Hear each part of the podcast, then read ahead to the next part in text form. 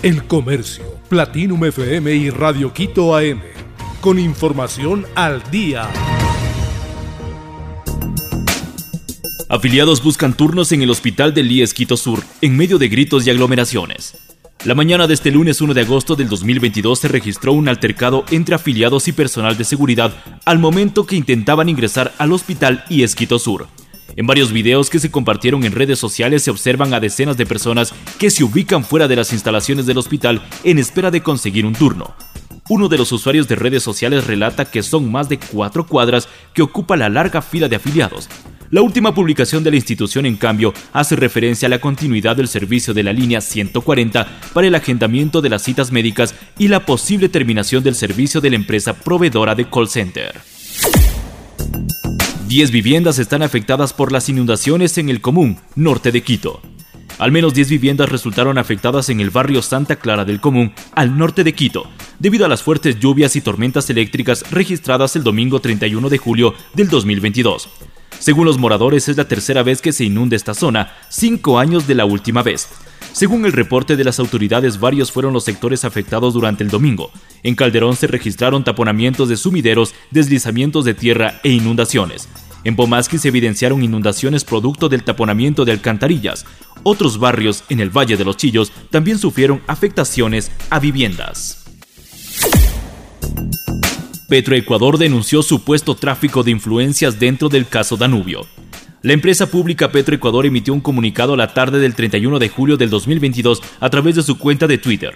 En la misma se detalla que Ítalo Cedeño, gerente general de Petroecuador, presentó el 28 de julio del 2022 una denuncia ante la Fiscalía por el supuesto caso de tráfico de influencias y cobros indebidos para la entrega de puestos dentro de la empresa. Según la Fiscalía, un grupo de personas se habrían asociado para cometer delitos contra la eficiencia de la administración pública, específicamente tráfico de influencias. Para conseguir su objetivo en este caso específico, habrían ofrecido alrededor de 3 millones de dólares a una de las asesoras de la directora del SENAE para que les permitiera disponer de ese cargo, señaló la Fiscalía. Emelec se impuso ante Gualaceo en el Estadio Real Estamarindos de Puerto Viejo. Emelec derrotó a Gualaceo 2 a 1 este domingo 31 de julio del 2022 en la cuarta fecha de la segunda etapa de la Liga Pro. Los eléctricos no jugaron en el estadio George Capwell, sino en el Real Estamarindos de Puerto Viejo. Las anotaciones fueron al minuto 26 con un remate de cabeza de Mauro Quiroga. En el minuto 33, Sebastián Rodríguez anotó desde los 11 pasos. Para los visitantes descontó Richard Farías en el 53. El bombillo ascendió a la cuarta posición con 7 puntos. Por otra parte, el Guala se mantiene en la casilla 13 con 4 unidades. La próxima jornada Emelec visitará al Delfín el domingo 7 de agosto, mientras que Gualaceo recibirá al 9 de octubre en la misma fecha. La policía española desarticula red de explotación sexual de mujeres latinas.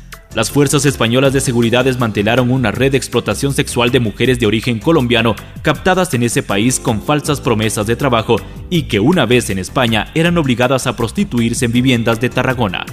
Tras el aviso de que dos mujeres estaban siendo explotadas, la policía contactó con las víctimas e hizo un seguimiento de su situación de riesgo. Así, las dos mujeres denunciaron a los tres presuntos explotadores y pidieron acogerse a la condición de testigo protegido. Ellas aseguraron que solo podían salir dos horas al día para comprar. También estaban obligadas a consumir cocaína y entregar la mitad de los ingresos a la banda. El Comercio, Platinum FM y Radio Quito AM. Con información al día.